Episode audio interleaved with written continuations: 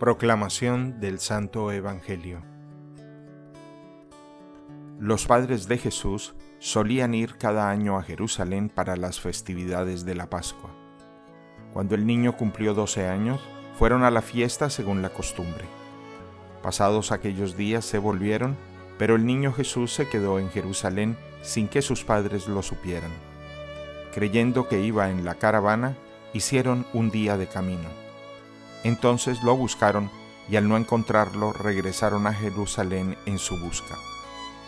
Al tercer día lo encontraron en el templo, sentado en medio de los doctores, escuchándolos y haciéndoles preguntas.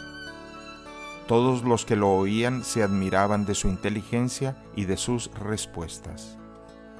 Al verlo, sus padres se quedaron atónitos y su madre le dijo, Hijo mío, ¿por qué te has portado así con nosotros? Tu padre y yo te hemos estado buscando llenos de angustia. Él les respondió, ¿por qué me andaban buscando? ¿No sabían que debo ocuparme en las cosas de mi padre? Ellos no entendieron la respuesta que les dio. Entonces volvió con ellos a Nazaret y siguió sujeto a su autoridad. Su madre conservaba en su corazón todas aquellas cosas. Jesús iba creciendo en saber, en estatura y en el favor de Dios y de los hombres.